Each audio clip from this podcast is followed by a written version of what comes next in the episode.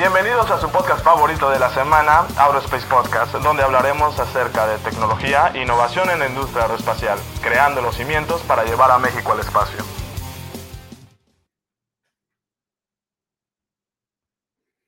Hola a todos, muy buenas tardes a toda la comunidad Aerospace. Mi nombre es Eric Uribe, soy ingeniero aeroespacial, visionario y emprendedor por parte de la Universidad Autónoma de Baja California.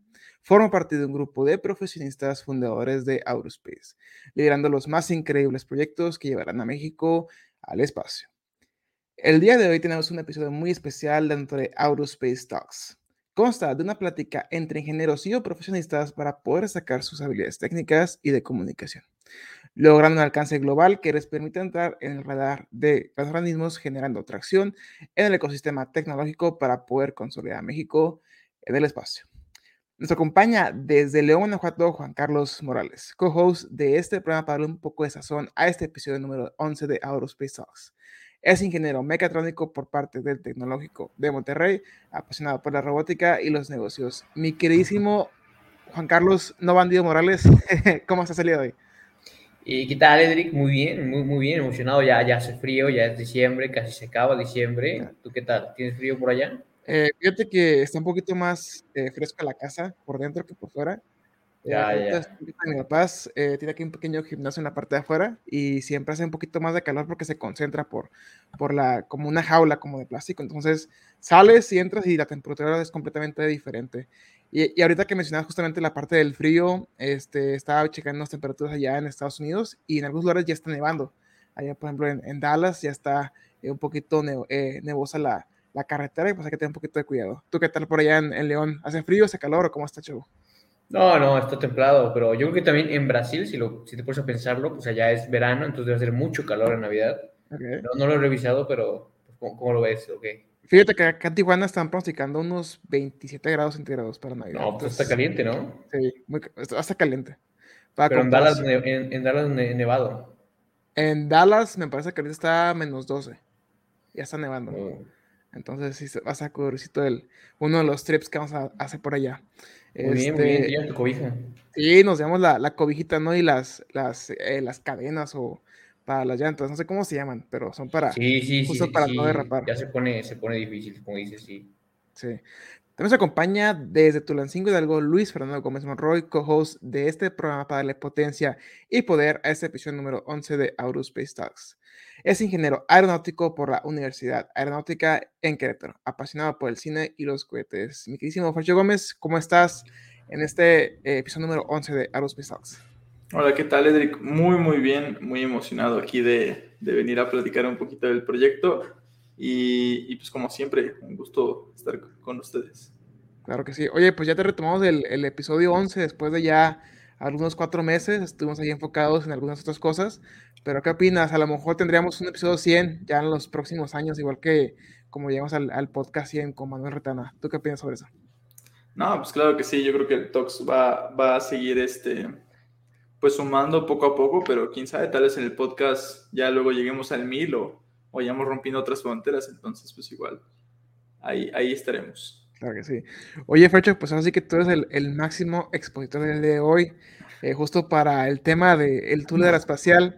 Este, pues así que si nos gustas introducir a tus invitados aquí al, al podcast número 11, tú crees que conoces al, al 100%, eh, o que se introduzcan solos, ahí depende mucho de la dinámica de cómo te gustaría seguirla, Fercho Gómez. Vale, muchas gracias, Cedric. Eh, pues claro que sí, voy a comenzar presentando a, a Alberto García que es hermano de, de Luis García, que, es este, que fue de los primeros en, en incorporarse. Eh, él es ingeniero en manufactura, eh, ingeniero aeronáutico en manufactura de la misma eh, universidad donde soy. Entonces, eh, Alberto, ¿cómo estás? Beto, para los cuates. ¿Qué tal, Beto? Hola, ¿qué tal? Este, muy bien, muy bien. Aquí nos encontramos este, participando por primera vez en este podcast. Qué emoción. Sí, qué emoción tenemos aquí. Ya tenemos, serán como meses que le estamos planeando, Fercho y Juan Carlos, el podcast número 11, y nomás no se daba, y nomás no se daba, pero qué bueno que estén aquí, este Alberto. Pues mucho gusto. Si nos puedes compartir acerca de ti, ya dijo Fercho que, que estudiaste, lo puedes repetir para toda la audiencia, este, qué esperas del podcast y cuáles serían como tus eh, objetivos a, a largo plazo, es como tu mayor ambición o tu objetivo de, en la vida, por así llamarlo. Ok, este, bueno, pues me vuelvo a presentar. Mi nombre es Alberto García y bueno, como ya lo dijo Fercho, yo soy hermano de Luis Ángel, este, uno de los primeros este, en, incorporarse a esto que fue en el Tule Aeroespacial. Y bueno, él fue el que me invitó al, a lo que es el proyecto, ¿no? Él estaba bastante emocionado, este, tenía muchas este, esperanzas, muchas acciones con este proyecto. Y bueno, pues aquí estamos este, apoyando. Y bueno, este, ¿qué más? Ah, la, la carrera que estudié este, fue igualmente en la Universidad Aeronáutica en Querétaro y está enfocada en la manufactura aeronáutica. Este, pues es de más cómo se hacen los aviones en vez de, en vez de diseño este, o alguna otra cosa. Es procesos con los, que, con los que se elaboran las cosas. Y bueno, esto fue porque pues a mí me, me gusta mucho saber cómo se elaboran las cosas, me gusta saber cómo, cómo, este, no sé, cómo funciona un carro, cómo funciona un refri, todo ese tipo de cositas es lo que, es lo que me apasiona. Y ahorita en el Tule Aeroespacial, este, vaya, otra de las pasiones es este, los cohetes. Y es una oportunidad muy grande que tenemos al, al estar este, trabajando aquí y pues esparcir, esparciendo el conocimiento, ¿no? De, de lo que es la ciencia y la cohetería. Qué bueno. Pues mucho gusto, Alberto. Sí, claro. el gusto es nuestro. Y ahí con, con, Beto, que también son, parte del coworking García, que, que, siempre nos íbamos a trabajar ahí a casa de, de Luisón y de, y de, Beto aquí en Querétaro. Eh, está Chava, Salvador Carrera, que igualmente es ingeniero eh, aeronáutico en manufactura. Eh, de hecho, él fue, cuando ya teníamos los proyectos encima, fue de los que se nos unió eh, ya ahí teniendo las fechas encima y pues realmente siempre ha, tenido un trabajo excelente en, los proyectos grandes, ¿no? Los, los cohetes que participaron en, en el MICE y, en, y allá en, en, Brasil. Chava, ¿cómo estás? Hola, ¿qué tal? Buenas noches. Este, Salvador Carrera. Eh, lamento no tener otra computadora o algo. tuve unos, unos problemas allá y tuve que dejar la computadora ahí en el trabajo. Este, me presento rápido. Soy de Oaxaca, tengo 24 años. Eh, también soy roomie de aquí, de mi amigo Beto y de Luis García. como en cuanto empezaron a hacer el proyecto, luego, luego me jalaron y fue como de, oye, vente, vente, vente. Vente para acá, ¿no? sí, exactamente. Entonces, me incorporé un poquito tarde hasta eso, pero del poquito tiempo que llevo también ahí ayudando, este, ha sido Ahorita en el equipo, ¿cuántos interesan? son? Vamos a ser como, ya debemos de pasar como los 10, como 15, 16 integrantes. ya son bastantitos, ¿eh? Ya vamos subiendo. Ya, ya 15 ya marca. Ya para que se avienten un video como el que hicimos, hecho del Navidad, ¿no? Hace un año. Estaría bueno, para el año nuevo. Tal sí, Que, que parece ni siquiera lo hicimos este 2022. Pues Chava, pues ha sido un gusto. Gracias por estar aquí en el programa junto con nosotros. Vale, gracias. Sí, claro. Y y pues sí, de hecho, pues Luis no nos, nos pudo acompañar, igual que él se encarga de la parte electrónica, pero alguien más que tenemos del equipo que nos puede acompañar el día de hoy es Santiago Méndez, que él es estudiante en ingeniería aeronáutica. Este, él fue de los del de la, el año pasado, no, allá hace como año y medio, el primer, el primer, la primera convocatoria que hice para para, ¿Para el Tule? Para entrar en el Tule, él fue. ¿Cuántas llevas? entró. Llevamos dos convocatorias. En la primera participaron dos personas y las dos personas son parte del, equipo. O sea, eh, tienes una, racha de, de, ¿Cómo se llama? La racha de no admisión del 0%. No, como del. Sí, del 0%. ¿no? Del, del 100%, no, aceptación del 100%. Aceptación Bueno, pues ustedes me entienden, pues. Y ahí, pues, afortunadamente aparecieron dos personas muy interesadas y las dos también este, Camila, que, que ahorita no, no, pude estar con otros, pero igual ella, ella ha participado en, los proyectos que tenemos. ¿Esas dos, alguien está aquí? Eh, sí, sí, Santiago, justamente. Ah, Santiago, que, el que entró. Y ahorita ya tenemos una segunda convocatoria donde ya tenemos una participación un poquito más grande, como de cinco personas que, que, apenas lo estamos incorporando poco a poco. Entonces ahí vamos. Bien. Este, Santi, ¿cómo estás?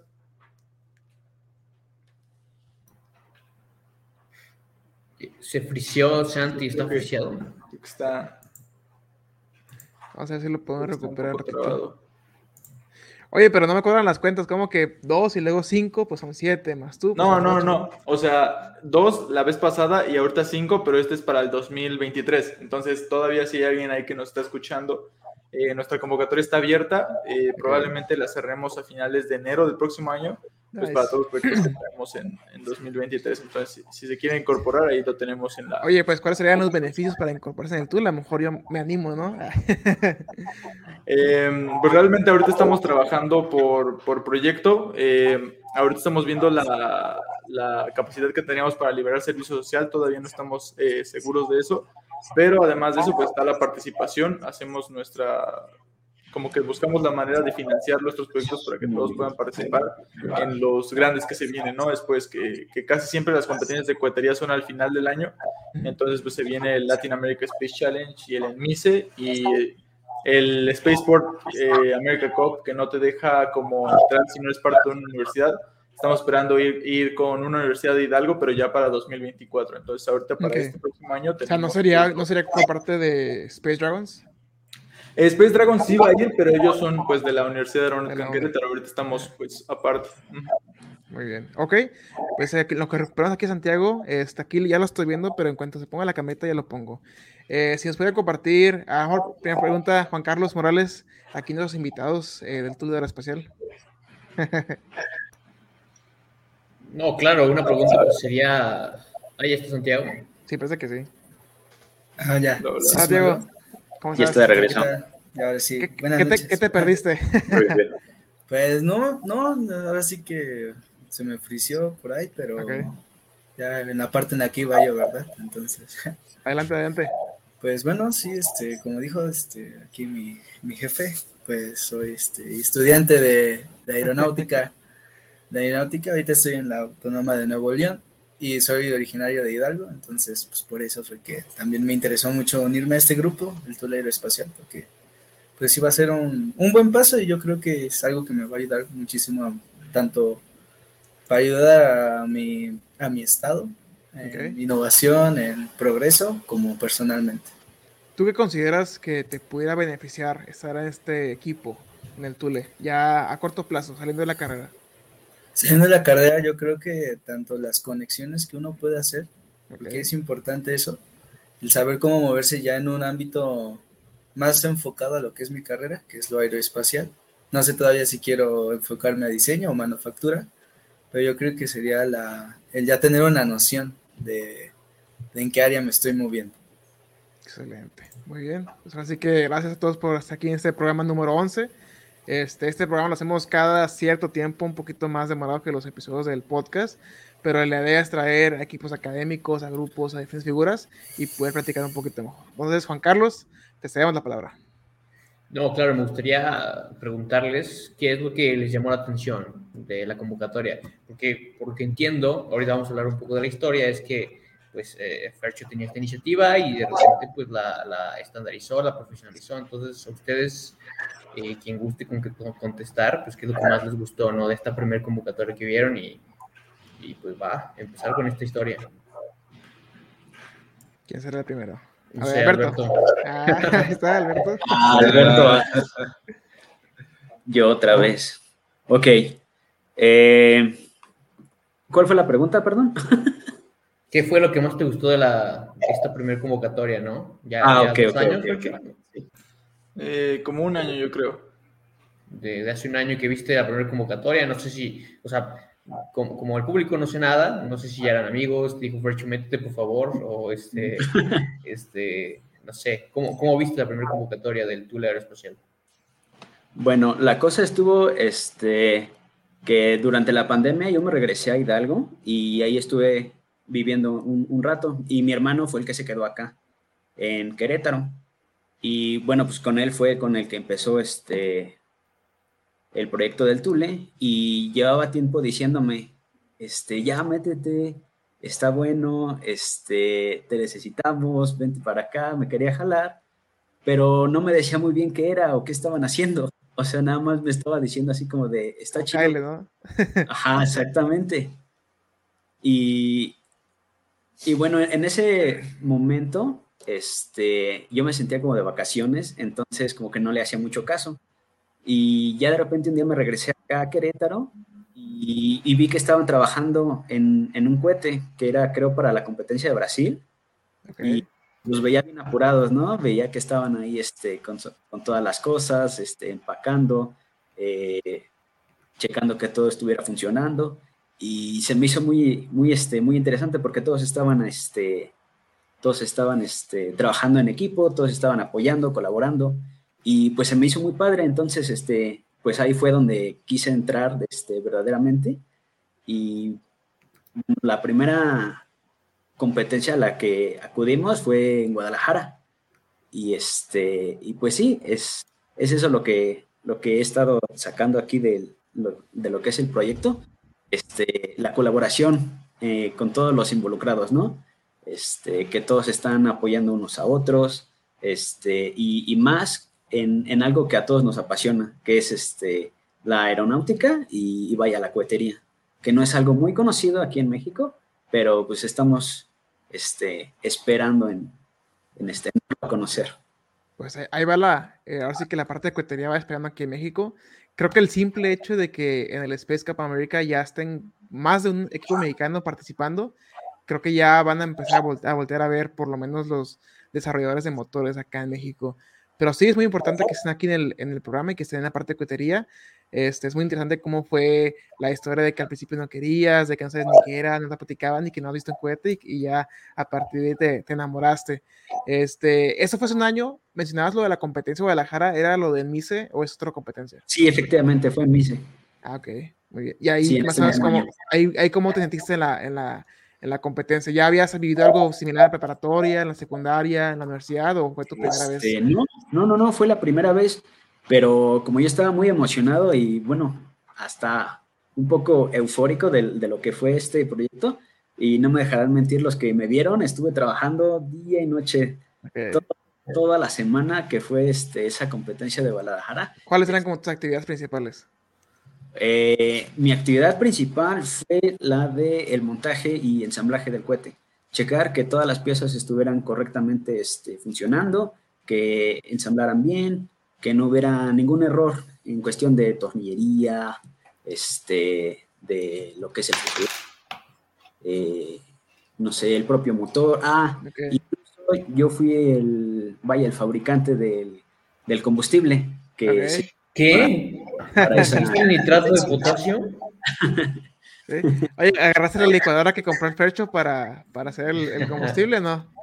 Eh, la licuadora, este, la parrilla, ¿qué más? ¿Qué más usábamos? Hasta el hornito. El termómetro. Ah, el horno también. Sí, el hornito. Oye, ¿y salió la primera o sí hubo problemas? Eh, no, salió la primera. Eh, porque, bueno, no había tiempo de errores. aparte, aparte de eso, Sí, sí, sí. Este, yo había estado intentando hacer varios este, motorcitos para eh, modelos más pequeños de cohetes.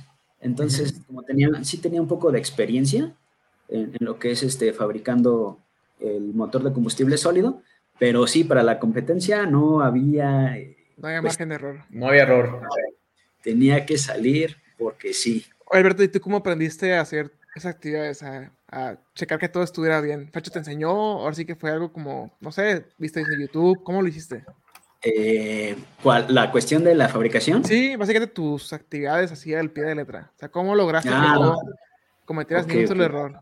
¿Cómo lo hiciste? Eh, pues yo siento que es más cuestión de, de orden, es tener un orden y seguir las instrucciones porque, por ejemplo, en, esto lo que es este, el combustible sólido, vaya, tiene un cierto grado de riesgo. Entonces, no hay que tomar nada a la ligera, hay que tener las medidas de seguridad siempre este, a la mano, siempre bien presentes. Y bueno, eso es lo que, lo que, este, lo que se inculcó en la universidad. Eso es lo que siempre se estuvo remarque y remarque este, durante todo lo que fue la universidad, este, la seguridad. Entonces, eso lo traemos bien, bien este, arraigados y esa fue mi base, o sea, hacerlo todo al pie de la letra. Este, seguir, al, no sé, las instrucciones de cómo se hace este, el combustible. Y vaya, la, la, cuestión de, de, estas instrucciones que comento, este, sí las sacamos de algunos proyectos ya probados anteriormente de algunas páginas de cohetería. Ahí ya este, venía enlistado perfectamente todo lo que se necesitaba usar, este, cantidades, uh, proceso, este, paso a paso. Y como ya lo mencioné, nada más es este, seguir las instrucciones. yo, lo veo más como, como cocinar, porque también una de mis pasiones es este, la cocina. Entonces, si tienes la receta presente, eh, todo lo demás va a salir. en el programa, ¿no? Oye, pero eh, es muy interesante lo que comentas. Creo que tal vez no escucho mucho, pero también eres apasionado a la cocina, dices. Eh, sí, es una de mis pasiones. sí, sí no, y pues hacer estos, estos combustibles sólidos, para quien no lo sabe, pues es como hacer un caramelo, ¿no? Es como hacer el caramelo perfecto y, pues así funciona el, combustible. Oye, pues qué, buena onda que, que, te haya gustado esa parte. Y, pues sí, como dices, hay que tener mucha, mucha seguridad, ¿no? ¿Dónde consiguieron el, nitrato de potasio? No, no, ese es Secreto de Estado. Secreto. Secreto de Estado. Todos, tienen siempre secreto de Estado con eso. Les digo, yo, yo lo compré así como si nada. Pero bueno, Fercho, creo que continuando la historia. ¿eh? ¿Dónde lo compraste? No, pues en León hay una, literal se llama droguería y, y, yo llegué y le dije... Pero ese no es tan puro. No, sí, era puro. No, no, ese... Bueno, yo aquí fui, yo en Tulancingo fui a una... ¿Cómo se llaman? Eh, las que son... Sí, es como droguería, pero se le llama... ¿Farmacia? Botiquería, ajá, botica. Eh, es, igual, es igual. Ajá, donde te preparaban los medicamentos antes de tenerlos, ¿no? Eh, y ahí también me dieron nitrato de potasio y le dije, ¿sabe qué me puede vender mucho? Un kilo, ah, sí. Ajá, y le dije como, pero no me lo dé empaquetado, ¿no? Bueno, no, no, bueno, no he dicho el nombre del lugar, entonces pues, está bien, ¿no? Porque pues, igual puede ser mala, mala fama. Pero le dije, ok, no, pues sí, deme mucho, pero no me lo, no lo empaquete, ¿no? Porque lo daban en sobrecitos. Me dijo, ah, ok, sí, eh, creo que la gente lo usa disuelto en agua para algo de las piedras de riñón o algo así, ¿no? Entonces, este, me lo, me lo, me lo, me, lo dio tal y como, como yo creo que le llega a él, y era del de... Se ocupa para, ¿cómo se llama? Como... Fertilizante Fertilizante. Ajá, pero me lo dio así directamente de... de el bote de, de 20 litros. Ajá, no, no, del del saco. O sea, sí me lo, me lo ah, ya, ya. Entonces, yo creo que lo único que hacen ellos, y no sé si sea como, no sé si esté bien, es que agarran el fertilizante y lo reempaquetan para las personas para que se lo tomen. Entonces, no sé si está, bien que las personas estén tomando fertilizante o no, pero ese nos dimos cuenta que no era, no salía tan puro. O sea, cuando hacíamos pruebas de quemado, eh, realmente no, no quemaba tan bien. Y ya donde sí lo conseguimos, creo que me trae, ah, no, ya donde sí lo conseguimos bien, eh, pues la verdad es que sí, ya, ya está en, el empaquetado, decía como 98% puro y, y precaución y cuidado y así. Entonces, e, ese sí está, el que ahorita, el que usamos para esa, el que todavía tenemos un poquito eh, para las pruebas ya de motor chidas, pues ya está, está bastante bueno. Nice. Oye, Fecha, ahí comentan en la, en la pantalla dónde pueden encontrar la convocatoria por parte de Raúl Santos. Sí, claro, en, en, todas las redes sociales es en el Tule con todas las preposiciones en el Tule Aeroespacial. Eh, ahí las pueden encontrar. También eh, puedes entrar en nuestra página, creo que no, no, lo pusimos, pero de ahí te mandan nuestras redes sociales. Entonces, si te metes a, en el tuleaeroespacial.com, también ahí, ahí puedes entrar y a, a redes sociales, Instagram, Facebook, YouTube también, Muy eh, TikTok. TikTok. igual, siguiendo en esto de las convocatorias, Santiago, tú, tú dices que estás en la Autónoma de Nuevo León, ¿no? O sea, es una universidad pues diferente al ecosistema de, de la UAC, ¿no? Sí, sí, sí. Bueno, al parecer sí. no sé, entonces cuéntanos un poco más, eh, eh, eh, pues eso, igual siguiendo con la pregunta de, de, del usuario de YouTube, este, ¿cómo viste tú la convocatoria? Que pues digamos, no estás en el ecosistema directo con, con, con, el, con la UAC. Ah, pues ahora sí que la convocatoria me llegó en un momento en el que yo estaba pues descansando de una temporada de, pues yo soy muy aficionado también a la robótica, entonces estaba muy apegado a competencias, este, equipos y pues me tomé como un descanso ya entrando a la universidad. entonces, pues ahora sí que scrolleando en Facebook me apareció la convocatoria y pues tengo de amigo en común a Camila que igual le llegó la convocatoria, me la enseñó, dijimos pues aplicamos, es de aquí mismo de donde soy, de Tulancingo, entonces dije no, pues ya voy para la carrera aeroespacial y pues estaría muy padre, ahora sí que un equipo de donde soy y para lo que voy enfocado. Entonces, pues más o menos así fue como, como me enteré de, de, este, de esta comunidad, sociedad, equipo, vaya. ¿Y qué es lo que te ha gustado más ahorita, Salvador? Yo, Santiago, perdón. Pues lo que me ha gustado más es las, bueno, a, mí yo no estaba tan informado de las tantas competencias que hay, porque si no, si no te adentras a esto, es muy difícil encontrarlas o que sean mencionadas, ¿no? Entonces, pues lo que sí me sorprendió fue el nivel de, de mm, competitividad, de las reglas que son, que se utilizan son ahora sí que exactas, ahora sí como si estuviera haciendo un trabajo, como si ya te hubieran contratado para hacer un proyecto formal, exacto, sí, muy, muy formal, entonces eso me interesó, me interesó mucho. Y pues fue algo. ¿Y, pues, ahorita, en qué semestre vas, Santiago? ¿Cómo, cómo? ¿En qué semestre vas?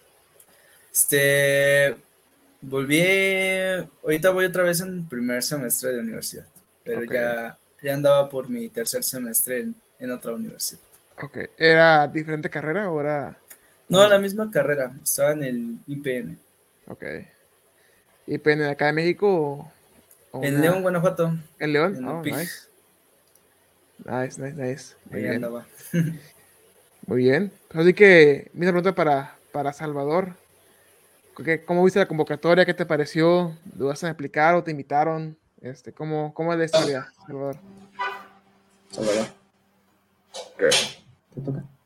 Ah, disculpa, ¿me podrías repetir la pregunta? Sí, sí, claro. Eh, igual la pregunta de Juan Carlos, eh, ¿tú cómo viste la convocatoria? ¿Te invitaron? ¿Qué te pareció? Eh, la dudaste como Alberto? ¿Cómo, ¿Cuál fue la historia por parte tuya? Ah, bueno, la mía no fue por convocatoria, fue más como elección directa. Lo, ah. eh, a Fercho y a este Luis siempre los veo aquí en la casa. Okay. o sea, conoces, conoces al jefe, ¿no? Sí, luego, luego, ahí unos besos entre todos. amigos. Este, los vi todo el tiempo de este lado y los veía trabajando, los veía bien apurados y todo. Y en alguna ocasión, si me acerqué y les dije, oye, ¿qué onda? Este, ¿Qué andan haciendo? Cuéntame, a ver, ¿qué onda? Y Luis fue, de hecho, el que me jaló. En algún momento me dijo, oye, necesitamos imprimir varias cosas, este, ya menos ayudando. Porque mi área de desarrollo, más que nada, intento enfocarla como en impresión 3D. Ok. Entonces, me gusta desarrollar muchísimas cosas sobre eso. Y entre más extravagante sea, pues para mí es mejor porque es un proyecto más complicado y te hace como querer buscar mejores alternativas para hacerla. Entonces, al final de cuentas me terminó invitando, me dijo, vente, jálate, este, yo sé que nos puedes ayudar aquí un chingo. Yo con Luis ya había trabajado antes, nosotros ya habíamos hecho picosatélites en la universidad que se llaman Kansas. Este, estos Kansas son pequeñitos, miden aproximadamente el tamaño de una lata de Coca-Cola de 355 y se lanzan a una altura de 700 metros. Una vez estando arriba, tienen que hacer mediciones de señales, este, mediciones de aire, mediciones de altitud, diferentes cosas. Y realmente es muy similar a ciertas cosas que realiza un cohete. Y aparte de todo, el cohete también lleva una parte muy parecida a un cáncer dentro. Entonces, eso fue más que nada en lo que me apoyé, bueno, intenté apoyar durante todo el proyecto, durante dos meses, tres meses más o menos que estuvimos desarrollando los el de Brasil y luego el de MISEL de Guadalajara. Eh, apoyé mucho con esa parte de toda la electrónica porque pues ya habíamos trabajado bastante en eso, ya tenemos la experiencia de antes. Excelente. Pues ahora sí que, Fercho, una pregunta que tengo para ti, siendo el, fundador y el, y el, jefazo aquí. ¿Cómo, cómo nació el, el Tour Especial? Así que la historia, la, la, la de, la de Times, de, primera plana. La, historia detrás del mito. La, que trae todas las cosas malas y buenas. Esa es, es bastante larga. Eh, cuéntala, cuéntala, cuéntala. Mm, pero digamos que, bueno, tal vez no, en algunas cosas tal vez me confundan el tiempo porque ya pasó muchísimo tiempo. Ya ven que en la, en la pandemia como que el tiempo se, se, aplastó. Entonces, eh, pues saliendo, saliendo de, la, de la carrera, bueno, ya estaba en, mi último, en mis últimos dos semestres de la carrera y queríamos reactivar el equipo de Space Dragons. Entonces, eh, algo que yo iba a hacer era hacer el diseño del motor y de ahí fue donde me interesé mucho por eh, que mi tesis se fuera del diseño de una tobera. Eh, que pues es básicamente el motor completo si tomas en cuenta que vas a usar propelente sólido, porque eh, ya cuando te metes con híbrido o con líquido, pues tienes que usar válvulas, tienes que usar un sistema de enfriamiento, entonces son más cosas. En la, en la parte de la, del motor sólido, es la más importante va a ser que, obviamente, que tu material resista, que no vaya a explotar, pero eh, también va a ser la tobera, ¿no?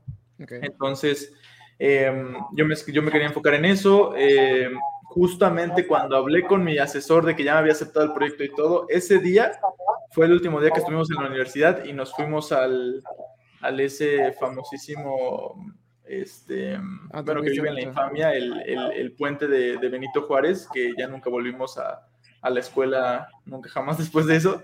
Entonces eh, nos fuimos y, pues ya como que ahí estuvo bastante aturado el proyecto, pasaron muchísimos meses, no regresamos a la escuela, e inclusive yo tuve que darme de baja en un tiempo de, la universidad porque no nos dejaban, eh, había materias que no se podían abrir porque eh, tenían, se tenía la esperanza de que íbamos a regresar, entonces decían que esa probablemente iba a ser mejor que la tomáramos presencial, entonces pasaron muchas cosas y, y pues ya sabes, la depresión, ansiedad, así, y yo estaba buscando qué hacer, ¿no? En mi tiempo libre.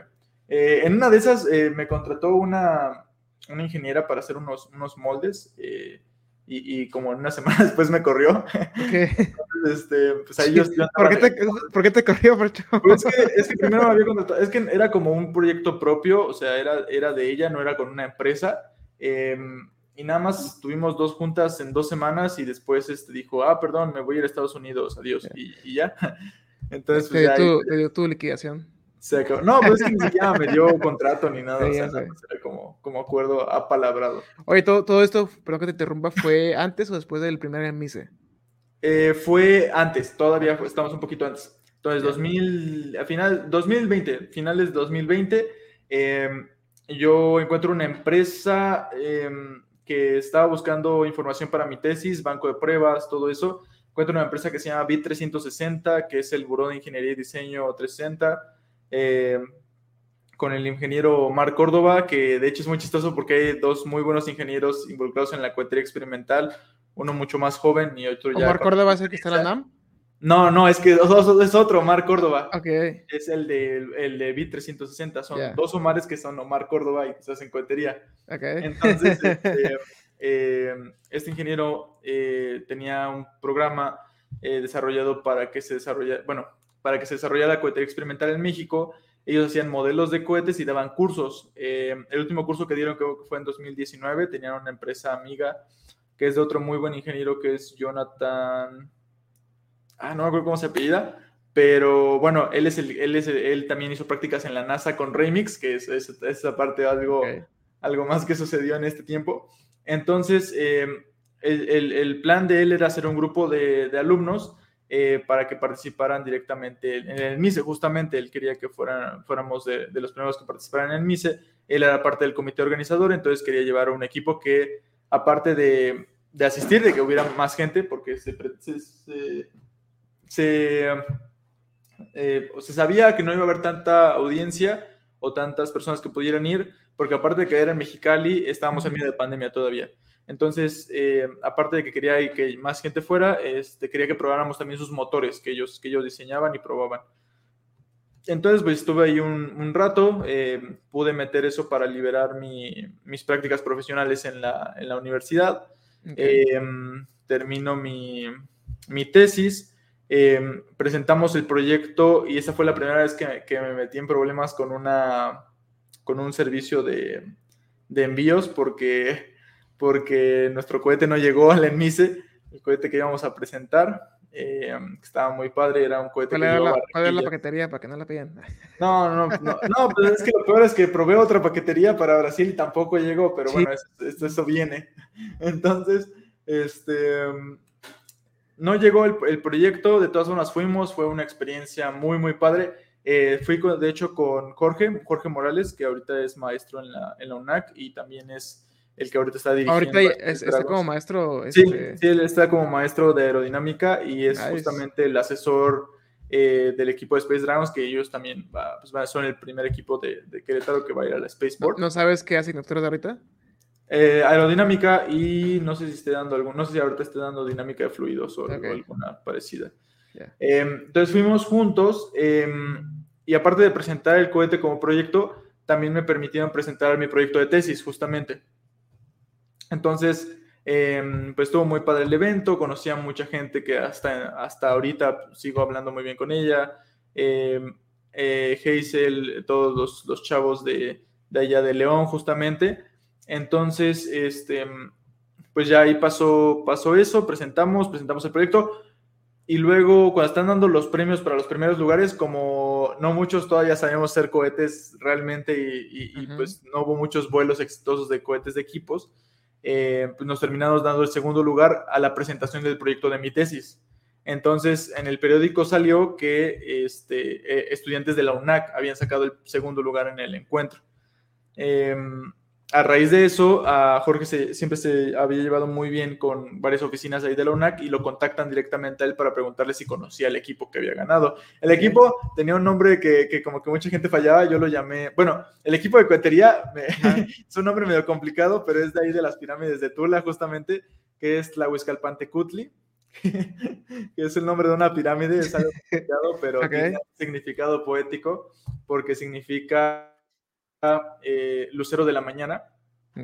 Es, es, una, la pirámide que está al lado de, la pirámide de los Atlantes, de Tula.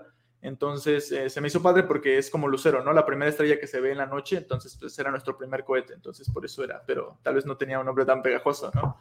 Eh, y el proyecto de mi tesis lo llamé Atlatl, que es como una herramienta que se ocupaba para, hacer, para lanzar lanzas más lejos, ¿no? Que es literalmente que lo pones encima de un palito y como que se acelera más.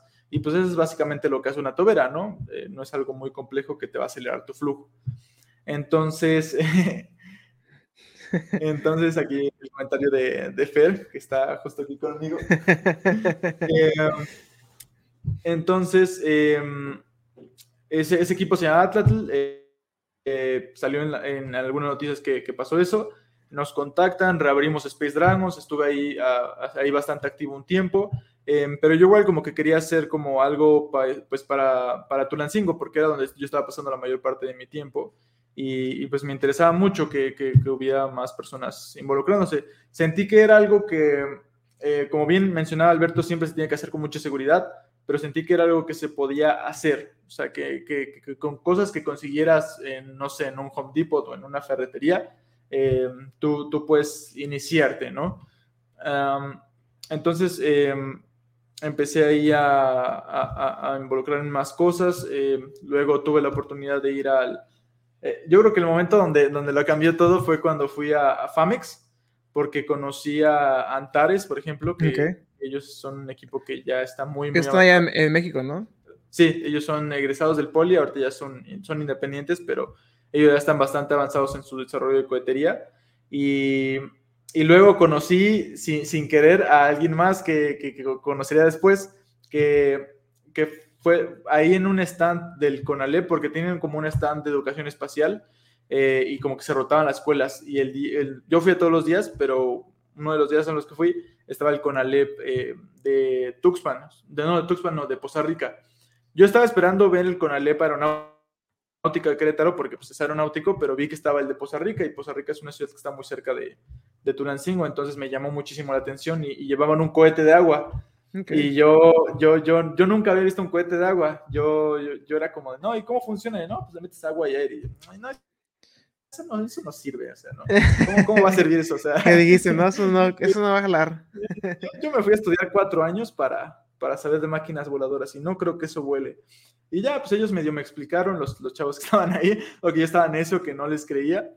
Y, y ya, y, y, luego me puse a investigar un montón y dije, no, pues sí tenían toda la razón, los, los cohetes de agua se me hicieron padrísimos y de ahí empezó el, el, proyecto. Yo creo que ahí fue el momento donde ya yo quería tener el, el proyecto justamente Eh, luego tuve la oportunidad de ir a hacer certificación Trípoli a, a, Mexicali. De regreso, ahora sí pude lanzar un cohete por fin. Estuve a punto de no llegar. O sea, empezaste primero con los, con los cohetes experimentales que con los de agua, ¿no? No, no, empecé casi a la par. Eh, ya cuando conocí los cohetes de agua, después de FAMEX, ya tuve la oportunidad de, de empezar a conocer, un, tal vez empezar a mejorar mis conocimientos de cohetería que había encontrado, como de, desarrollarlos, porque algunos sí los había tomado ya en mis prácticas profesionales, eh, los empecé a desarrollar un poquito más para generar mis cohetes de, de certificación nivel 1. Eh, los fuimos a armar ahí en la UNAC, fuimos por parte de Space Dragons, pero al mismo tiempo yo estaba haciendo ya mis modelos de cohetes de agua. Okay. Entonces fue cuando se empezó a generar esta idea. Pero eh, si bien yo creía más o menos saber un poquito de tanto de diseño mecánico, de, de propulsión y de aerodinámica, yo soy pésimo sabiendo de, de electrónica. O sea, realmente eh, ahí sí estoy completamente perdido. Entonces, eh, contacté a uno, de mi, a uno, de mis amigos que se llama Rodrigo y le dije como de, ah, hola, oye, este, este, oye, ¿no quieres hacer un, un cohete? Y me dijo, no, yo estoy ocupado, pero dile a Luisón. Okay. A él le gustan los, los satélites. Luisón es el que conocimos Luis, en Guadalajara, ¿no? Es, es, el hermano de Beto, ajá. Órale. Entonces, este, um, le hablo a Luisón y me dice que sí. Saludos a Luisón. Saludos, Luisón. Que anda, que anda en campamento, según mis fuentes Que anda en el campamento. Sí. Que no pude estar hoy. Es una atleta. Y, y él me dijo que sí, eh, él había estado en Kansas mucho tiempo, de hecho también este, algo que nos dijo Chava es que ellos fueron bicampeones de Kansas justamente, entonces fue con la persona ahí con Había una competencia que, que, era la nacional que ganaba mucho Nogales, ¿era, era de la misma o era diferente? Uh, no estoy seguro de, de qué competencias eran, Chava. Ah, eran las nacionales. Eh, es que hay como tres competencias nacionales. Nosotros en la que competíamos era la de CUSEI, la que estaba en Guadalajara. Ah, ya. Sí, okay. sí. sí porque hay, hay, otra que organiza la UNAM y hay una, otra. Una que, una que es por la UNICEF. La, desconozco bien el nombre. De, de la UNAM nada más me acuerdo y otro tercero que no ubico. Sí, sí. No worries. Entonces están como muy dispersos. Ok. ¿Y, y qué hiciste, Frecho? Ahora sí, ya, a lanzar el Tule. Ajá, entonces, pues ya cuando Luisón me dijo que sí, ya fue como que pues, empezamos, eh, lo empezamos a platicar. Eh, yo tenía como un montón. Ahí está Ricardo Peña, que también es parte del equipo y justamente él es el que hace la manufactura de los, de los motores. Entonces, okay. ahí, ahí también eh, dándole un poquito de, de, publicidad. Creo que va a empezar justamente su negocio de. de de manufactura con máquinas herramientas, entonces para que, para okay. que lo contacten. Nice. Ahorita respondiendo la pregunta, ¿verdad? Sí. Continúa, y entonces, este, pasó esto, eh, Famex, eh, esto... El Luisón dijo que sí. Sí, Luisón dijo que sí. Eso ya fue en 2021. Um, ¿Qué más? ¿Qué, qué, qué pasó después de eso? Um, Creo que ahí fue cuando lancé la primera convocatoria donde justamente eh, apareció Santiago y, y, Camila. Yo, yo hasta ahorita me vengo enterando que ellos se conocían. Yo, yo no sabía que ellos dos se conocían. Ok. Este, yo, yo, yo, pensé que se conocían, no sé, que se conocían después de que los dos entraron o algo, pero no sabía que se conocían anteriormente. Eh, y ya fue cuando empecé a integrar un poquito más de, más de personas. Eh, yo siempre tenía como esa idea de que teníamos que también dar un poquito de cursos con herramientas que teníamos también como a la mano, que eran los cohetes de agua y posteriormente los cohetes de papel, que se uh -huh. han muy, muy, muy, muy famosos entre las personas que hemos dado cursos. Eh, entonces, el primerito, el primerito que di fue eh, después de, de, Ah, aparte, a, a, la par con el podcast, eh, tú mencionaste la Fundación Acercándote al Universo, ¿no? Sí. Entonces, eh, entré ahí a FAO, e intenté como involucrarme un poquito más, conocí al ingeniero Israel Telles, que es el que maneja la parte un poquito más técnica de FAO, eh, y me enteré que él era justamente el ingeniero que llevó el cohete de agua, el primero que vi, el cohete de agua lo llamó FAMEX. Really? Entonces, él me invitó a una feria que él llamó Feria Aeroespacial de Poza Rica, eh, me invitó a, a, verla, ¿no? Entonces yo fui a verla y ahí fue donde, donde pude volver a ver ese cohete. De hecho, le tomé una foto. Oye, y... ¿cuánto tiempo es desde Tulancingo a Poza Rica? Como dos horas, yo creo. ¿Dos? Ok. Sí, más o menos. ¿Y de Tulancingo a México? ¿O de México? Uh, de la ciudad. Es que es, es variable, ¿no? Porque pues, depende la, la zona de Ciudad de México, pero así a la entradita, así rayando la entradita, como una hora, 50 minutos. Órale, Está muy, muy cerca. O sea que de la Ciudad de México, con el tráfico, excluyéndolo, te hace como tres horas a, a Poza Rica, sin tráfico. Eh, de Ciudad de México a Poza Rica, sí, probablemente. Ok, están cerquitas. Ok. Sí. Muy bien. Entonces, este, fui a esa feria y, y, como que pasaba, iban pasando niños y niños y les enseñaba mi cohete de papel, que ahí lo, lo volábamos y lo pegamos contra el techo. Eh, y de repente a, una, a, un, a, un, maestro muy, muy amable, en este momento no me acuerdo cómo, cómo se llama exactamente, pero aquí lo tengo en mis contactos. Eh, él se emocionó mucho con, con, los cohetes de papel y con los cohetes de agua y dijo que si dábamos cursos, yo dije, ah, sí, sí, damos cursos.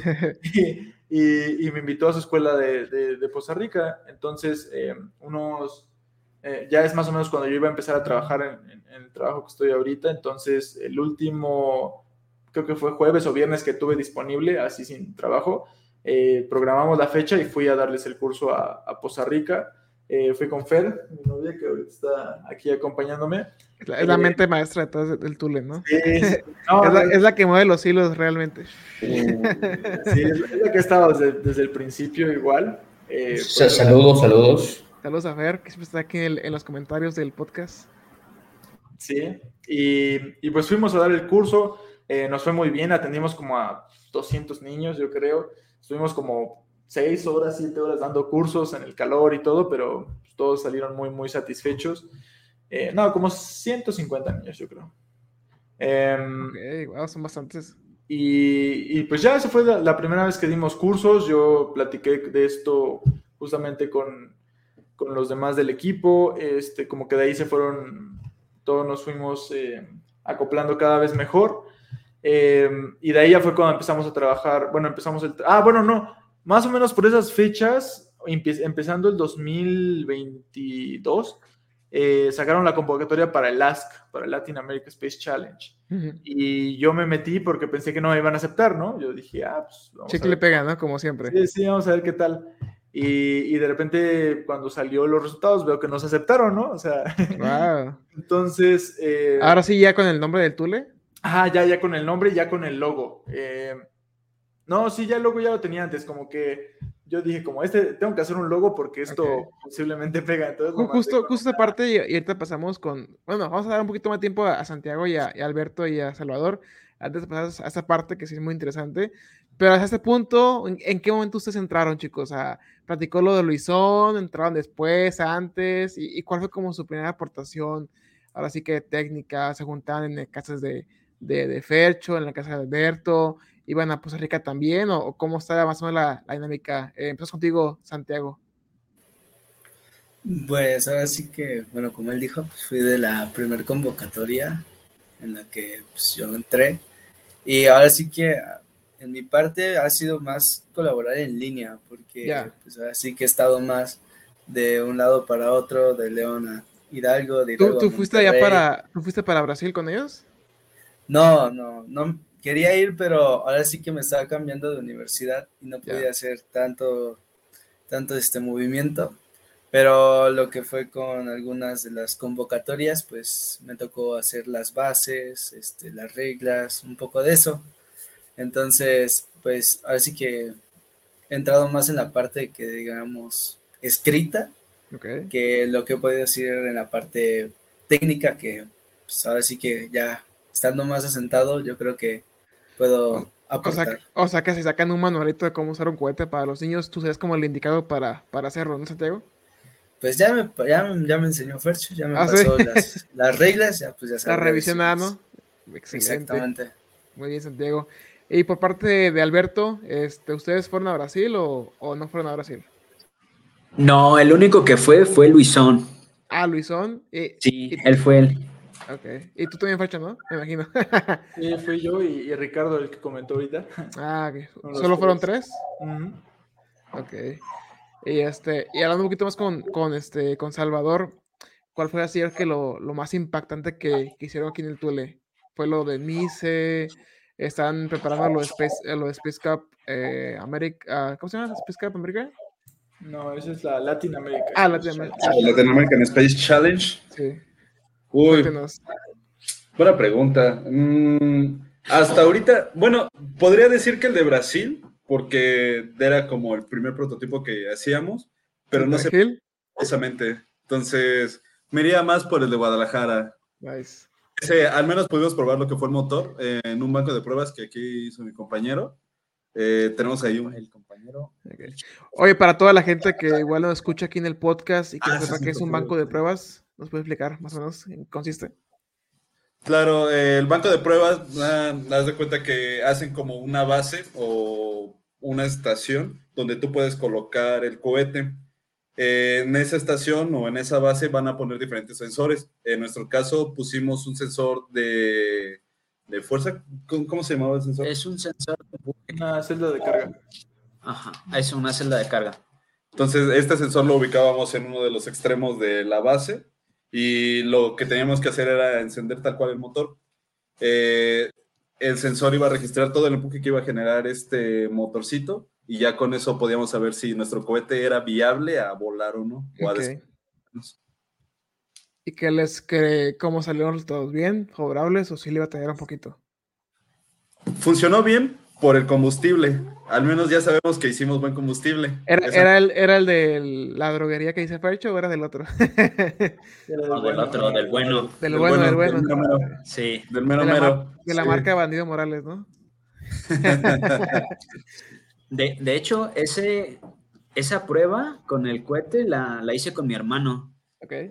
Y mi hermano nos llevamos el, el banco de pruebas, nos llevamos el cohete, el combustible y lo, este, lo probamos en un, en un pequeño parque ahí en Tula, que este, como está bastante alejado de, de la población, entonces era el lugar perfecto Y ahí nos lo llevamos. Y la verdad no lo anclamos muy bien al suelo. Este, ese, ese fue ahora que lo vemos una oportunidad de mejora. Porque no, no teníamos eh, la noción de qué es lo que iba a pasar no, no esperábamos eh, ¿qué pasó? Todo, lo que fue esa experiencia. Porque al no anclarlo este, bien al suelo, esa cosa se movió. se movió y nos espantamos un poquito, pero afortunadamente eh, la tobera, el motor, el combustible, todo estaba bien hecho, todo estaba perfectamente calculado, entonces no, no pasó. ¿Cuál, ¿Cuál, era como lo que le pasó por la mente en aquel, en aquel, momento? O sea, ¿qué era lo, lo peor que pude haber pasado? Este, pues al principio, este, lo que, lo peor que pudo haber pasado fue que, no sé si algún, algún sello hubiera fallado y que hubiera eh, habido una pequeña explosión. Eso sería como que lo más que hubiera pasado. Pero nuestra mente no estaba divagando en esas cosas porque nuestro, este, nuestro sistema de encendido estaba fallando.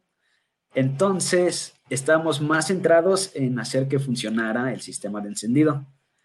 Y ahí nos pasamos como media hora este, checando que si es la pila, que si es el cable, este, checando cada cosita minuciosamente para, para este, ver que al final ya pudiera encender este, el cohete.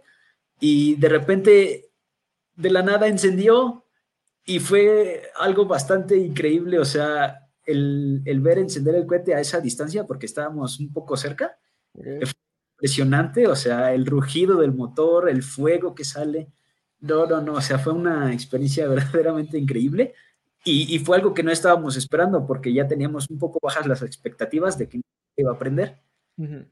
¿Pero por qué pensaban aquello? Ah, porque el, el, este, el sistema de fallo en... Se me va ahorita el nombre.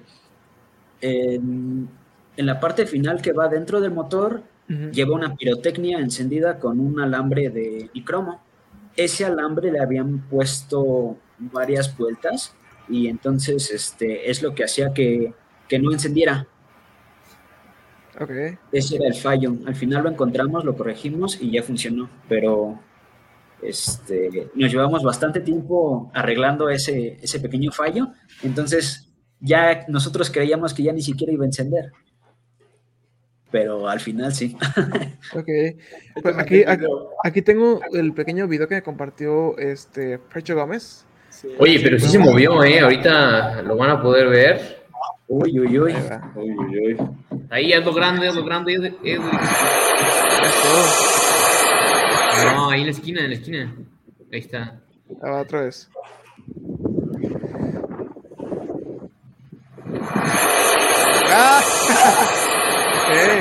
Casi aplasta la, la, laptop que estaba ahí. Había una laptop ahí, ¿dónde está la laptop? Aquí hasta la derecha. Sí, aquí atrás. No, está las cosas. Y otros Ok. Esa, esa, la, esa, esa, fue la primera prueba que hicieron para, así que para el cohete, este, Fercho.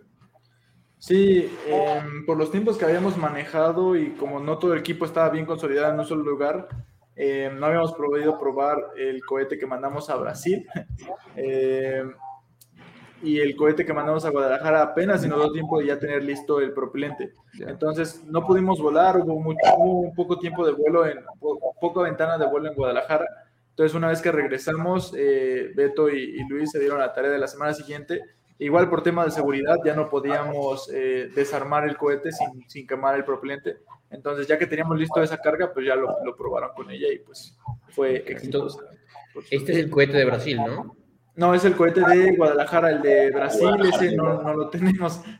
Ese quedó, se quedó ahí volando, ¿no? No, ese se fue hasta Brasil, lo pararon en la aduana ya, luego dijeron, no lo pudimos pegar, lo vamos a regresar, y ahorita está atorado en la aduana de Querétaro, entonces eh, si hay alguien que, que, sea de la aduana, eh, nada más sepa que, que es literalmente es mío. de aquí de se, México. se lo quedaron para, para competir para el, el próximo mes, vas a ver. No, pero, ojalá, pero si nos lo entregaran, pero está, sería padre tener ese que es el, el perejil 1.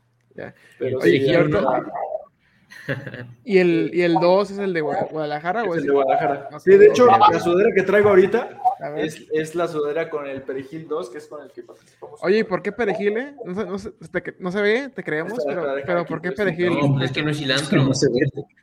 Este, es que el, el nombre de mi gatito es perejil. Ah, ok. Entonces, pues, así lo, No- no- lo no está llamamos. por ahí. De hecho, le pusimos un nombre más científico aquí en la sudadera, que es el PRJL2. Oh, wow. PRJL. Y también en la parte de atrás está ya más grandote. A ver. Oye, qué buena merch, ¿eh? Sí, claro que Sí, sí. sí, acaban de salir frescas el día de hoy. Ah, son nuevas. Sí, son nuevas. De hecho, solo yo la tengo ahorita. Ok. No se las he mandado a los demás. Es el, el...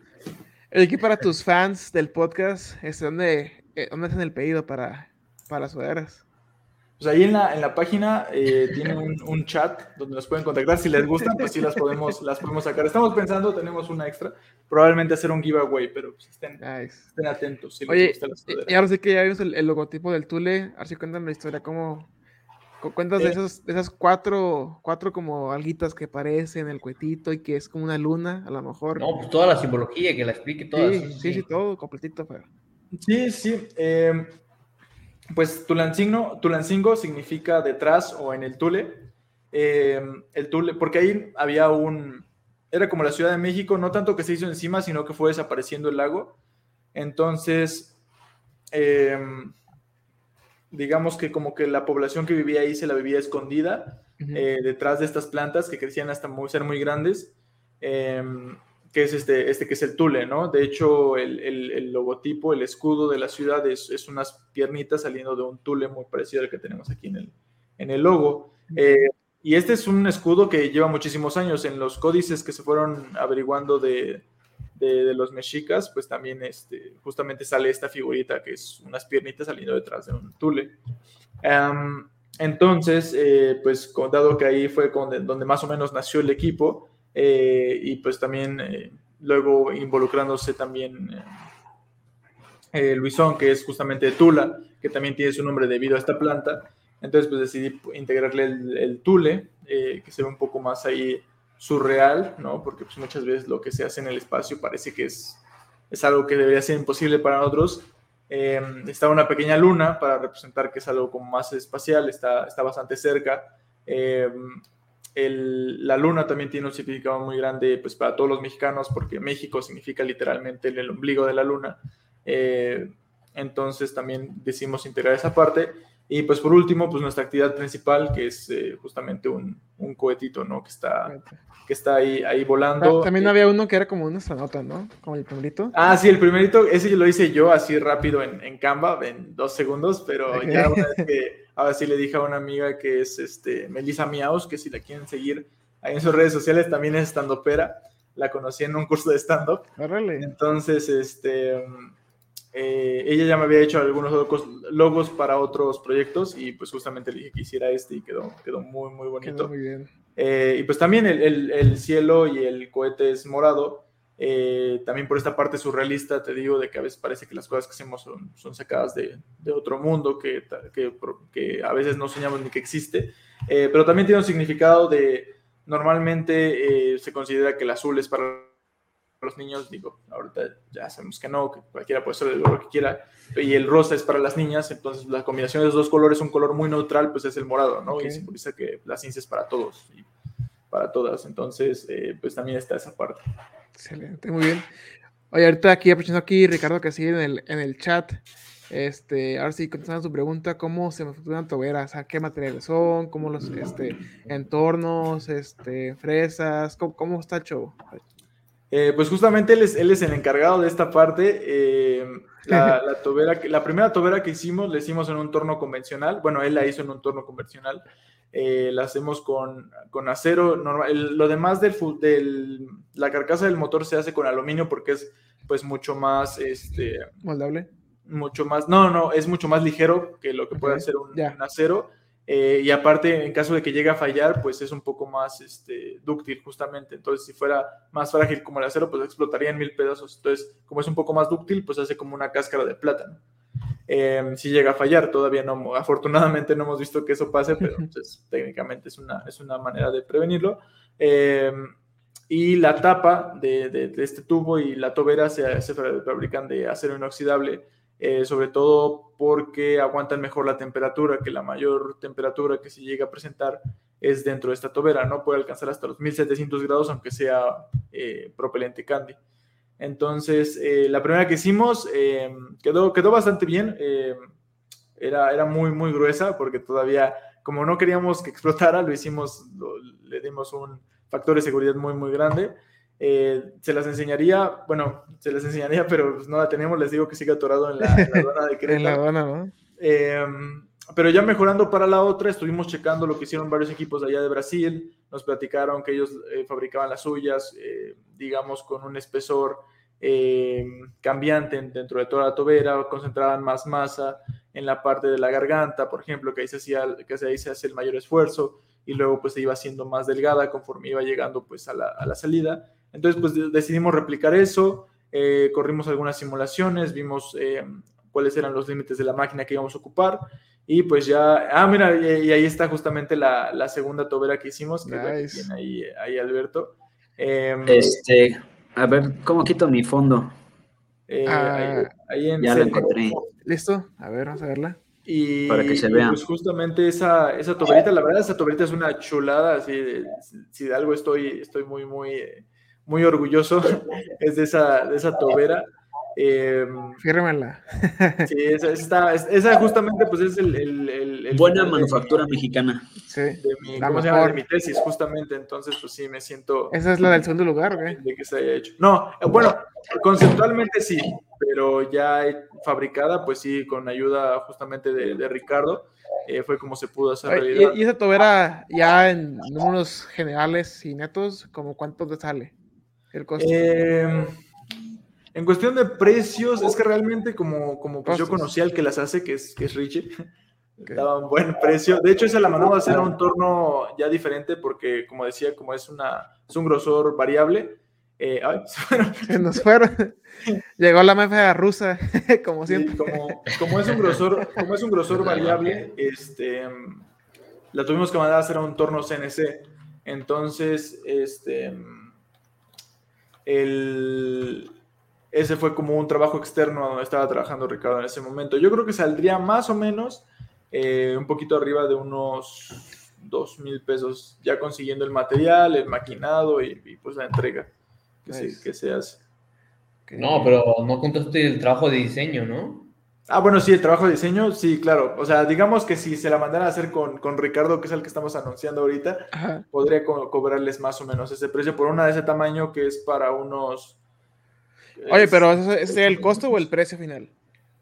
Eh, sería el, precio final si la mandan a hacer, pero ya una vez diseñada la tobera. Obviamente, si, si quieren un motor, eh, pues ya lleva también el proceso justamente que mencionaba Juan Carlos, que es eh, pues el diseño, las, las, simulaciones y las pruebas probablemente. ya, se, ya, se, conectaron aquí, ya estamos recuperando. Hello, hello. Ah, sí, ya, ya volvieron. Ya volvieron. Fueron por, por el Lisuan. ah, pues está padre. Fíjate que se vea más grande y la neta es que está así está, chiquita. Está chiquitita. Sí, está chiquita. Ya, ya, cuando la alejas, se mira chiquita. Ajá, sí, o sea, ahí se ve. Claro. Oye, y, y, en cuanto al diseño, este, ¿lo vieron de un libro? ¿Lo hicieron ustedes? ¿Hicieron pruebas? ¿Cómo? Porque sí vi la universidad que hay diferentes toberas, dependiendo si estás en el espacio, acá adentro, en la atmósfera. ¿En, en qué se basaron? Sí, pues te digo que es justamente el trabajo de mi tesis. Eh, el trabajo de mi tesis es como la metodología de diseño. Comparaba dos métodos. Uno que yo denominé, que debí de haber denominado como lo hacen los demás autores, solo que nunca había visto el nombre como tal explícito, que es como la tobera cónica. Yo lo denominé en mi tesis el tobero, el método de áreas, eh, porque haces el cálculo de un área y la otra a través de cálculos entrópicos del flujo, considerando como un eh, flujo ideal. Entonces, este ves más o menos dónde, eh, qué área necesitas para que el flujo se expanda correctamente, uh, dependiendo de la presión que le des. Si se expande muy poquito, digamos, puede hacer que explote porque puede ser que el, la, presión de salida sea más grande que la demás presión. Entonces, aparte de que puede explotar, estás despreciando empuje porque está saliendo hacia, hacia diferentes lados. Tú quieres que todo el empuje sea paralelo al eje axial de la tobera, ¿no? Entonces, eh, eso es lo que hace ese método, ese cálculo. Si lo haces demasiado, si, sale demasiado desarrollado el, de este, pues se va, también se va a desperdiciar el empuje porque se va a intentar ir hacia adentro. Em, entonces, eh, ese, fue, ese fue el primer método. También lo comparé con uno que se llama método de líneas características, em, que es un método un poco ya más ocupado, que son toberas que quedan como tipo campana y ya se hace con diseño un poco más... Es un método un poco más robusto, solamente que para toberas eh, de cohetes experimentales relativamente pequeños se usa más la tobera cónica porque las toberas quedan más cortas y por lo tanto pesan menos. Entonces, este, y realmente no hay una diferencia muy grande de empuje entre esas dos eh, para considerarlo para una tobera, te digo, tan pequeñita. Entonces, yo hice esa comparación, eh, hice un programa de MATLAB que, que, hace los dos diseños, los hace por ti, tú básicamente solo tienes que meter tus datos y ya te los hace. Em, y luego eh, también hice la metodología de qué tendrías que hacer para simularlas en eh, ANSYS Fluent. Eh, entonces la, simulas, ves que tu flujo se sale de, manera correcta, ves que tu empuje es correcto. Entonces, pues ya pues como puedes empezar con la, con la manufactura justamente. Excelente, muy bien. Oigan, este, yo tengo una pregunta, sobre todo para, Santiago. Pues, quizá existen varias personas escuchando pues ahora el, podcast, pero ¿cómo gana alguien en una competencia de cohetería, no, Santiago? No sé si por ahí nos puedes compartir. O cuál es el objetivo de todo esto que hemos visto, ¿no? De eh, perder paquetes en aduana, de pelearte con brasileños, ¿cuál es el objetivo de todo esto? si nos puedes decir, Santiago. Mm, pues, pues el objetivo eh, en cada cosa es ganar experiencia, ¿no? es ganar experiencia, principalmente aunque sea compitiendo y se te queda ahora sí como dijeran, que se quedó en aduana, pues ahora sí que con lo que hay, exactamente con lo, con lo que hay, con lo que se tiene a la mano, pues hacerte un cupo en lo que es esto, este área aeroespacial y que es eh, en general en todo, ¿verdad? Eh, pues, pues es una parte muy, muy muy padre, aunque lo estés, yo lo veo de fuera porque pues ahora sí que no he podido estar directamente en presencial, pero es así que estar de apoyo, eh, dar las ideas posibles y pues yo, yo diría que es eso. Excelente, muy bien. Este, Juan Carlos. No, pero, pero ¿cómo ganan? O sea, ¿cuáles son las reglas de un... O sea, si yo me quiero meter a un torneo de cohetería, ¿cuál es este, el objetivo, no? O sea, es, también ¿no? O sea, no sé si, si Alberto nos quiere decir ah, de que las reglas, ¿no? De cómo ganarías un concurso en Brasil, por ejemplo, ¿no? Si no me equivoco, casi siempre es por la, altura que llega a alcanzar eh, el cohete o el rendimiento que tiene. Ok, ok, muy bien. Este, pues bueno, creo que, creo que es, es, como dices, un reto ingenieril y pues cada uno de estos pues tiene su relación y su proceso, pero, pero pues sí, hay varios concursos y pues eh, qué bueno que puedan participar internacionalmente. Oye, Fercho, ¿y qué nos cuentas de la rifa navideña aeroespacial del Tule? Ah, sí, claro, quien quiera apoyar a, los proyectos en el Tule para 2023, eh, tenemos una rifa eh, ahorita en, Navidad, se termina el, 24 a las 6 de la tarde, entonces pueden comprar boletos obviamente antes de y estamos rifando para el. Es un, son 30 pesos que, que, se hacen, solamente tienen que contactarnos por redes sociales o directamente a alguno de los de, de nuestros eh, integrantes, también les puede apoyar con la compra del boleto. Eh, el primero es un lanzador de cohetes de agua que pueden lanzarlos a más, bueno, más o menos entre 80 y 100 metros eh, el cohete. Es bastante potente y ya lo hemos probado muchas veces, funciona muy bien.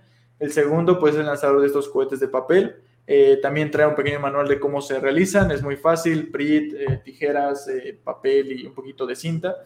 Y pues para el tercer premio una docena de, donas también para que disfruten pues los días después de Navidad, ¿no? Porque si viven muy lejos no creo poderse las mandar en todo el día, pero pues para que disfruten esa, esa semana entre esa semana de no hacer mucho entre el 26 y el 31, pues con donas.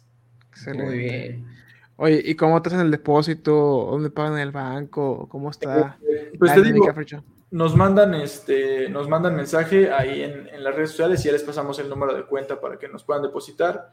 Eh, también si, nos, si contactan a alguno de nuestros integrantes, también a ellos les pueden hacer el depósito.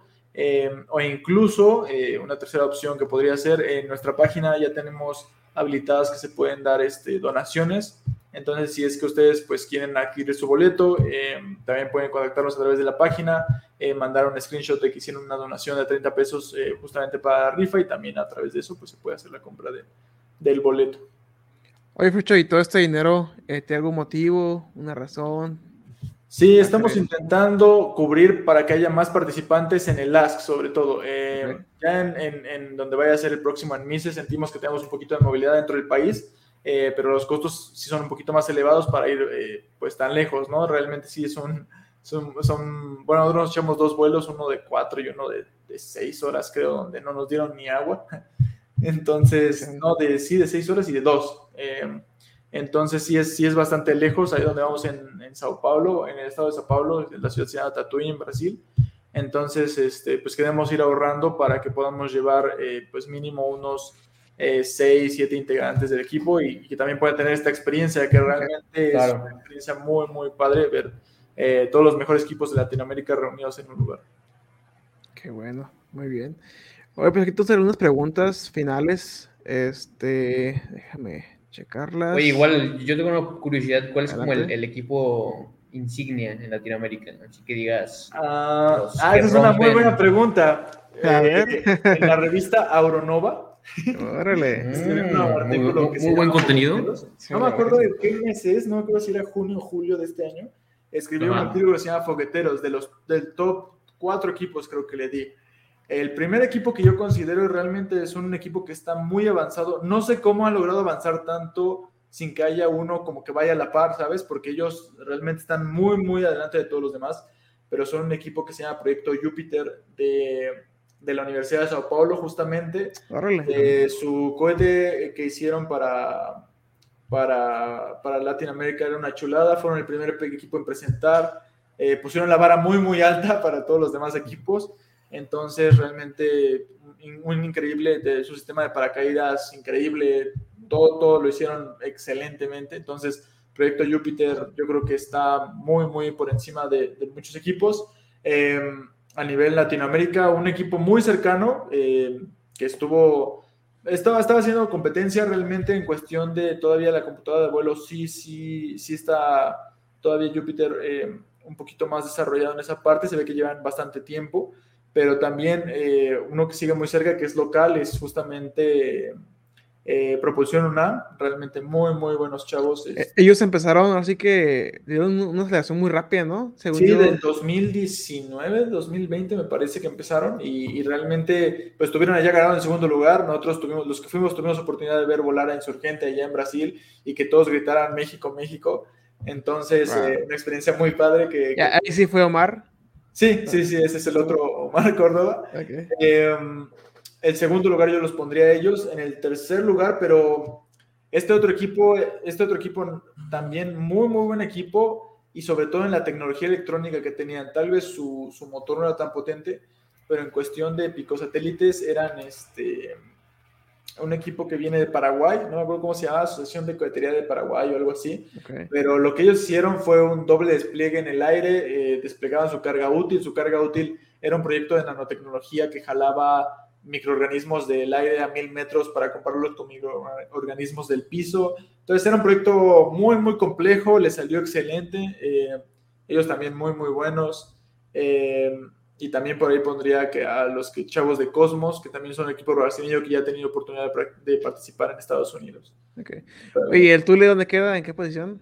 No, nosotros todavía, todavía eh, eh ahorita pues eh, yo creo que ya somos, somos bastante buenos en hacer, hacer este, en masa los cohetes de agua y que funcionen muy bien. Eh, estamos trabajando en nuestros propios modelos que ya son un poquito más eficaces.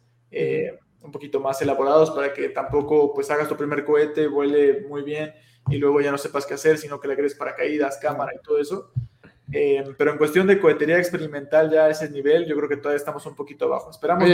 y con, números fríos, si pudieras catalogarte en alguna, eh, alguna posición, para que pues, que para el próximo año vas a, subir cinco lugares, ¿no? O diez em, lugares. Creo que en el Latinoamérica quedamos como en el veintitantos, veinti, por el 25. En creo que quedamos por ahí del arriba del 15, creo que sí. ¿Pero de cuántos equipos? En el, en el Latinoamérica eran como 60 equipos. ¿Ese dónde fue? Ese fue el de Brasil. Ah, Brasil, Brasil, el Mise fueron poquitos porque por una situación que sucedió sí bajaron bastante los equipos que participaron. Mm. Ese quedamos un poco peor, como, como en 12 o 15 de 25 equipos. Entonces yo creo que sí podemos subir bastante con, con el trabajo que hagamos. Eh, pero quién sabe, igual, porque ahorita que ya está como un verano en la cohetería experimental en México, pues igual y muchos equipos igual dan eh, grandes saltos y pues ya, ya veremos. Excelente. Oye, ¿cuál sería el siguiente paso para el Tule, Percho? Em, pues tuvimos nuestra Feria Aeroespacial eh, Mexicana este, de Tulancingo em, apenas en, en, octubre, en la Semana Mundial del Espacio, que fue un evento muy, muy padre, donde trajimos varias personas que fuimos conociendo em, para que dieran charlas sobre sobre justamente todos los temas aeroespaciales que estaban desarrollando. Eh, hicimos como 60 cohetes de agua, eh, unos 100 de papel, no, como 60 también de papel. Eh, entonces esperamos hacer un evento más grande, tal vez a nivel Hidalgo. Ya tenemos algunas invitaciones para hacerlo en León, en, en el Estado de México, Veracruz probablemente. Entonces, pues esperamos, muchas gracias. pues esperamos poder replicar este evento que, que suceda en más lados Em, y que se siga justamente expandiendo. Estamos pensando en poner un contador en nuestra página de internet eh, donde se pueda ver todos los, los eh, lanzamientos que hagamos de cohetes de papel, de agua y todo. Yo creo que ahora vamos a 500 de papel y más de 300 de agua, entonces. Oye, ¿y cuándo va a ser el Artemis, el Artemis, perdón, meets el Tule? Estaría, muy bien, el perejil 850 que vaya al espacio. Claro. El PRJL 850. Claro que sí. Pues ahora sí que estamos viendo aquí el recta final aquí del episodio del Talks. Igual que estamos a la despedida, Juan Carlos. Y pues claro, ya la recta final. Eh, no sé, quisiera aprovechar para la quiniela, mm, empezando por Santiago, ¿cuándo crees que el humano pise el planeta Marte? Mm, quiero ser optimista y diría que en dos años. Si viste el episodio 100 del podcast, tendrás una mejor noción de la respuesta. Nah, no, es muy optimista, pero no sé, próximamente ya. Pues con lo que es el Artemis y con lo que apenas dejó de las de la muestra de, de este tubo que dejaron en Marte, que en dos años es posible que regrese o que se o que se vuelva este, a... Se haga, ya, ya regresen las muestras a la Tierra, al parecer, en dos años. Que es, dos años, pero ¿qué mes? Porque es una quiniela ya de premio. Mmm, ¿qué mes? Soy de diciembre, así que diré que en diciembre. Muy bien, que llegue en dos años, en diciembre. Así es, así es. Alberto. Eh, ¿Mes nada más? No, mes y año, mes y año. Mes y año, ah, ¿qué pasa? Bueno, los dos meses y el diciembre, un mes más, en enero. Okay. ¿Del 2024 también? ¿Del 2025? 25, ¿no? ¿Sería? 25 ah, sí, 2025, sí, sí. Ajá, 25. Muy bien, muy bien. ok, Salvador. Me voy al medio, junio, junio del 25. Sí. Ellos no vieron el, episodio. No. no. Pues no lo descartábamos porque estás esperando que llegues al, 2040 a Marte. A 2040. No, pero también, no, también no, no, hay que, que, que, derrumbar sueños, ¿no, Enrico Uribe? Sí, hay esperanza. Ahorita con la nueva este, energía ilimitada que sacaron, lo de Ignition, también que el nombre, que sacaron allá, no se lo vieron, que sacaron lo del el sol de Spider-Man 2 pero en la vida real. Ah, sí. El poder del A ver, cuéntanos más, cuéntanos más. No, yo, este, solamente vi, yo solamente vi titular, pero básicamente crearon el, el, la energía que creó el Doc Ock en, en, ya en real, pues, o sea, ya superó la, la, ficción, es energía por fusión. Este, sí, la, es todo lo que sé. pero sí sé que esta va a estar muy padre. Va a ser hasta premio Nobel, yo creo. ¿Premio Nobel, Otto? Tremendo. No, y también, también con esta, lo están viendo, el, el, el Dear, ah, Moon Crew, Steve Aoki va a ir a la luna y, también este... Sí, pues es que Elon Musk había sacado 8 o 9 boletos para ir a la luna y, y de repente solo un millonario japonés los compró todos y dijo, ah, pues me voy a llevar a, a nueve creadores de contenido para... No, él quería llevar como gente creativa para que ellos puedan eh, darle toda la experiencia al resto del mundo de lo que es ir a la luna, para que a través de pues, canciones... Eh, ¿Va a haber conciertos o algo así? Pues, pues yo creo que canciones dedicadas a eso, llevó varios fotógrafos, eh, videos, entonces pues por eso él decidió sí. a estas personas creativas. Y, es este youtuber, el de Everyday Astronaut, que pues, empezó igual, haciendo contenido y ya platica con Elon Musk y ahora va a ir a la luna, ¿puedes creerlo? Ah, mira, podemos hacer eso. Pero sí, son, son, algún día son todas ellas. Y sí, es un viaje de seis días a la luna en 2023, creo. ¿A poco ya? Sí, ya. ¿El siguiente año? Sí, mira. Pues yo apliqué para ir al espacio. Aquí está, 2023. El siguiente, el siguiente año van a, a verás a Steve Aoki en el concierto lunar, así es. Y estuvo aquí en Querétaro en la, en la feria, ¿eh? Ojo. ¿De la cinco? Imagínate, pues, tocar un marciano. Ah, bueno, no. Más bien. Sí. Tocarás un marciano. No, pero está mi padre. Hace poquito hablamos de la música en el espacio, este, ya con compañeros de allá de, de Phoenix Rocketry, y no estábamos locos, estábamos en lo correcto. Va a haber música en el espacio. De Muy bien. Sí, Steve Aoki. Oye, Santiago, eh, pregunta final. ¿Las quesadillas llevan queso? Sí, no, ¿y por qué? Sí, llevan queso. Sí, ¿por qué llevan queso? porque se llaman quesadillas. Así es, tío. Alberto, ¿las quesadillas llevan queso? Sí. Las quesadillas llevan queso. Salvador. Legal, llevan queso. Ah, pues por una edición unánime en este podcast, las quesadillas sí llevan queso. Entonces, ahora sí, damos cierre al podcast, Show, con los mejores deseos. Adelante. Sí, claro que sí. Pues, el último podcast del año. Y feliz fiesta a todos. Del año. Eh, pues agradecerle a todos por, por eh, continuar eh, viendo este proyecto que es Talks y también el podcast que tenemos. asegúrense de darnos cinco estrellas en Spotify. Todavía no descubrimos quién fue el que nos dio menos. a poco, pero por favor, denos cinco estrellas. Eh, por allá para que pueda llegar este contenido, este tipo de contenido a más personas. Eh, síganos en todas las redes sociales, búsquenos como Aurospace Group, también aurospace.mx para ver todos los proyectos en los que estamos involucrados por acá. Eh, también en el tularespacial.com para ver los proyectos de este, de este, de este proyecto paralelo que tengo. Em, y, pues desearles felices fiestas a todos y, y pues que sigan sintonizando este, esta página. Felices fiestas a todos. Oye, ¿por dónde te encontramos, Fercho Gómez? ¿Por canales? Ah, me pueden, eh, he cambiado varias veces mi, mi como nombre. Eh, creo que ya me pueden encontrar como Ink Fercho Gómez eh, en, en, las plataformas, así como en LinkedIn también, en, en, Facebook, en Instagram. En LinkedIn, si me buscan con mi nombre, Luis Fernando Gómez Monroy, casi estoy seguro que sí les voy a aparecer.